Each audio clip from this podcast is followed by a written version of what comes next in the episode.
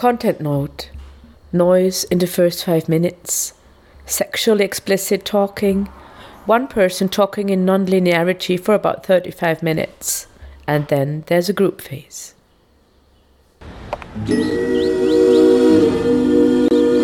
こんなところで何してるんだいはるかさんはるか休日の公園にいるのはデートのカップルかハトだけよハトあいた 痛いよみちるそうもっと優しくしてもらいたいなよくてよ後で二人っきりになったらねあ And I, I mean, I'm not going to argue about heterosexuality at all. I, it, it's def- it's not only done. Uh, it's not only the forms that supported heterosexuality are also gone. non-binary, deviant, ill, sick sexuality, right? Like the kind of sexuality that we, uh, the the non-normal, practice and and and have and whatever.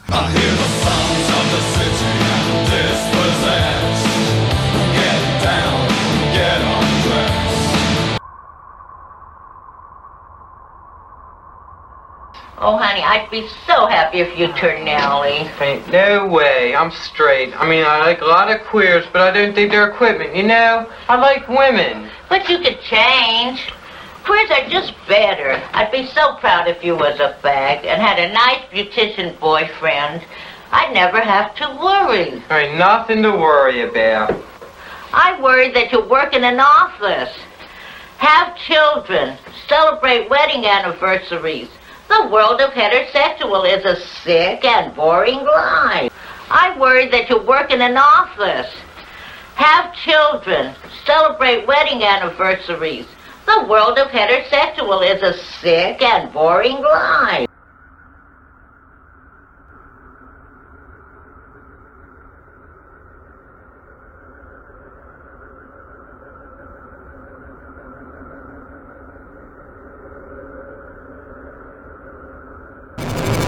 I'm sitting watching the city. I imagine land full of bones and dust screaming out for vengeance. I think about all the feelings of freedom that I experience or have experienced. Moments when our white and sad faces show tired eyes and anxiety. Power squeezes my neck, tightens my chains, wets my hands, but don't stay alone. Join others hitting back against order and normality.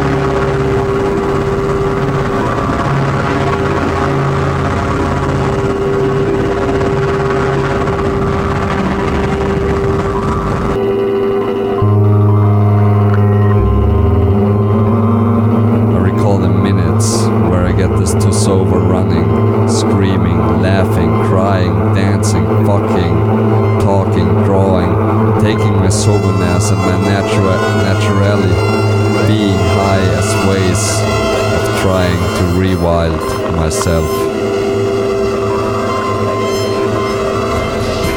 It's just like all the others, it'll go away. Or maybe this is danger and you just don't know. and exploration away from shame and morality, learning to expand the possibilities of my affinities to others and myself, Greetings from Uranus. create new dynamics, not through rigid definitions, neither through standardized behavior norms, cultures, and traditions.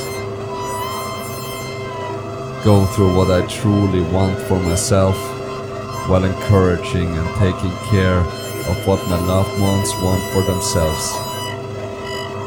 Taking the complexities of our lives and wants for freedom into account. I am not a man. I am not a woman. I am not heterosexual. I am not homosexual. I am not bisexual. I am a dissident of the sex gender system. I am the multiplicity of the cosmos, trapped in a binary political and epistemological system, shouting in front of you. I'm confined inside the limits of techno scientific capitalism.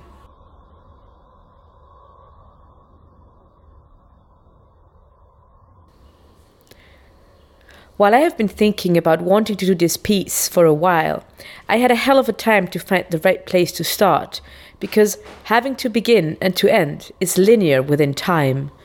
So, my first words to you the listeners, would be let's end linearity. Understanding anarchy as queer will start again after it has started already, from three different places definitions, history, and praxis. I could not have reached any of these places without my network of trust and love, and texts and thoughts by thousands of other people that have said and done smart ass, beautiful, hot, crazy, amazing, daring things, despite or because of the heteronormative, cis-centric, patriarchal, white supremacist, ableist, capitalist, and statist civilization that not only surrounds us, but is inscribed into every single one of our movements. I want to start again, over and over. A revolt against a revolt against a revolt. Continuity is not possible, yet seeing myself positioned in history is necessary. So let's start again with binaries man, woman, heterosexual, homosexual, cis, trans, inter, dia, binary, non binary, gender fluid, agender, gender full, genderless. This list could go on and on. We live in a gendered binary world where everything I do or say is being put into a category.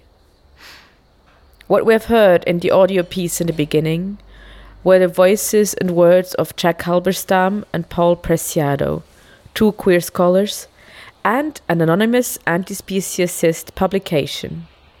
All of them breaking out of the shackles of these binary oppositions. This is the queer perspective to not identify in such a way. There is no binary opposition to queer. You are queer if you decide to be and do queer.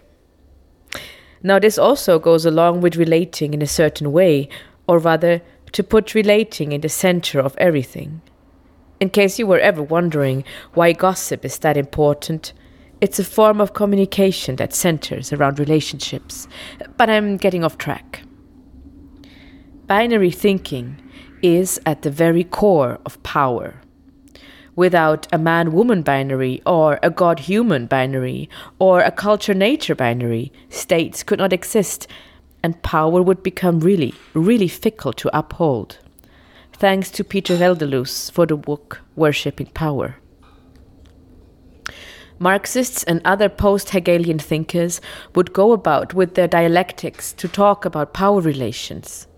I oppose this kind of thought out of pure lived queerness. Dialectics is just another way of binary thinking. Thus, it cannot break with power structures as they themselves are built upon binary thinking. I myself have broken many relationships by falling into the trap of binary thinking and thus imposing power over others. By policing with binaries. As an anarchist, I have learned that many things are just, well, complicated, complicated to talk about, yet not to live, and can more easily be navigated by making mistakes, doing, learning, failing, loving, than by trying to fit things or relationships into categories. The power of naming. Anarchist practice and thinking does not start with the binary, it starts with relating. Here, I would like to quote a long dead German Jewish anarchist, Gustav Landauer, because I really liked his perspective on what the state is.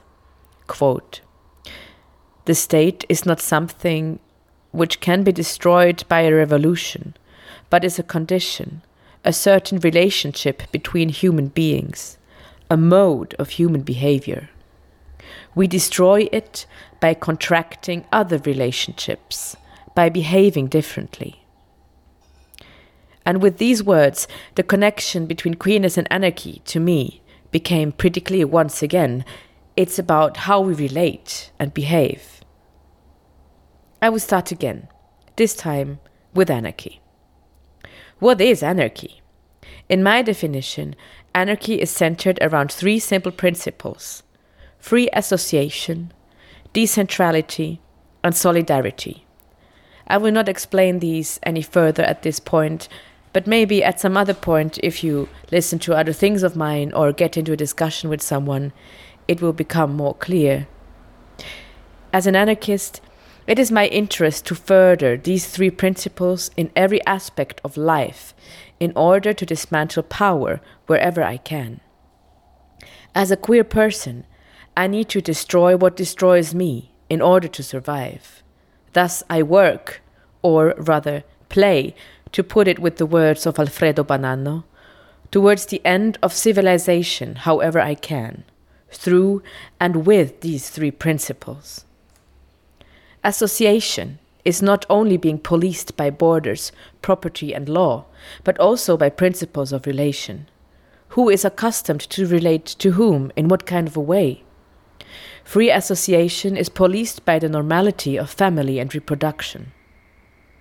Solidarity is being held back and broken by installed models of identity and relationships. A painful experience I am sure many of us have already made. For example, the idea of female solidarity that is inscribed in feminism and can turn into a reactionary model, or relationships that make us prioritize care work for romantic partners over care work for partners in crime or imprisoned. Only if we start relating differently to each other, queerly, not based on identity politics, but working through our learned lenses of seeing and judging, we can play towards anarchy.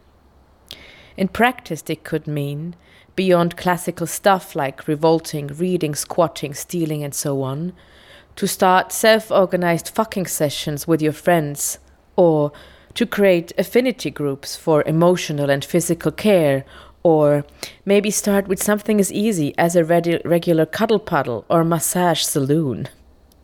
Yes, this is the point in the talk that is directly directed mainly to people who have not found yet how to deal with the strange desire to be queer.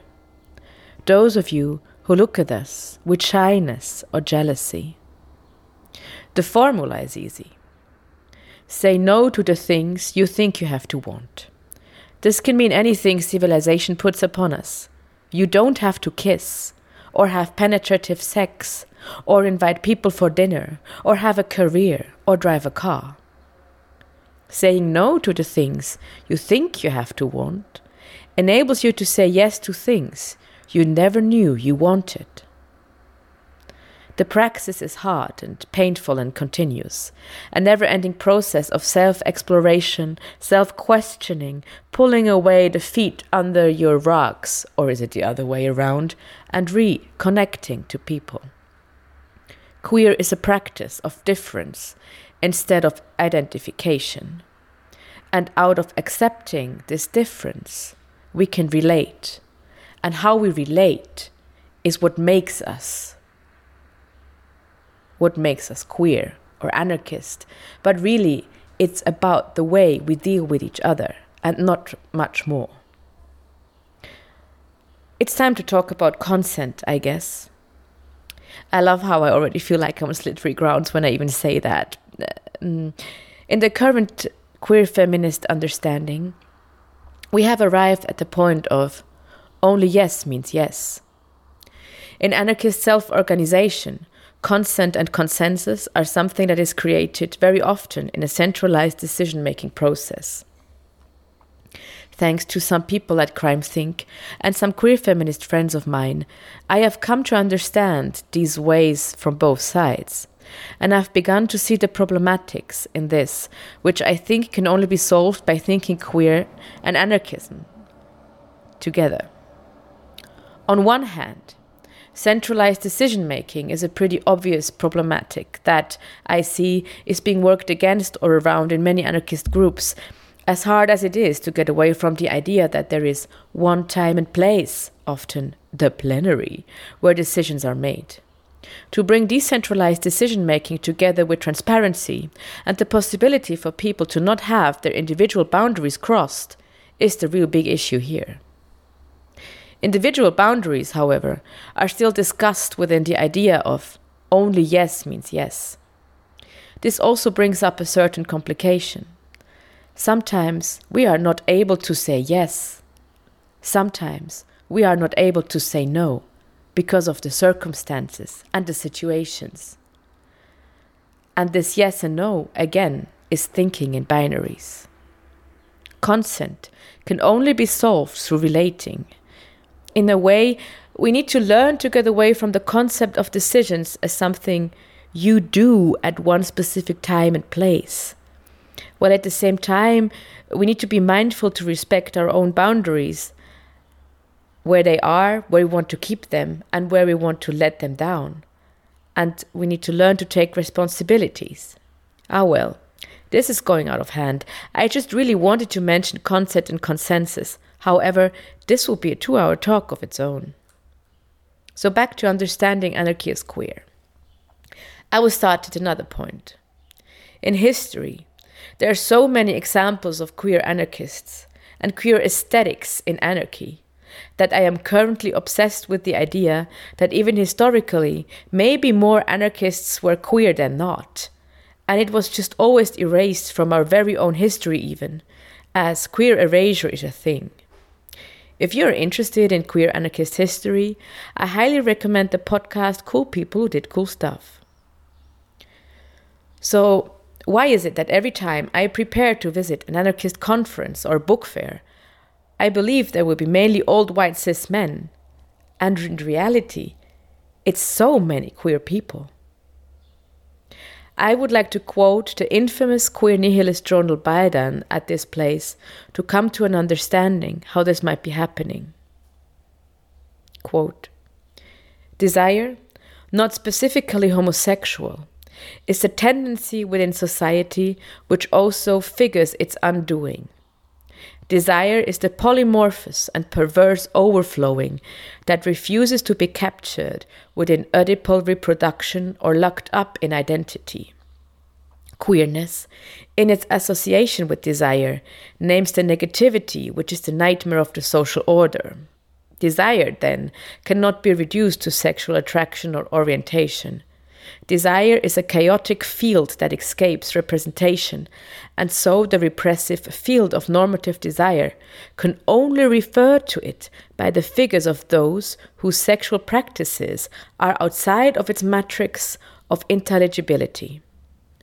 The danger and fear associated with queerness are in relation to this unthinkability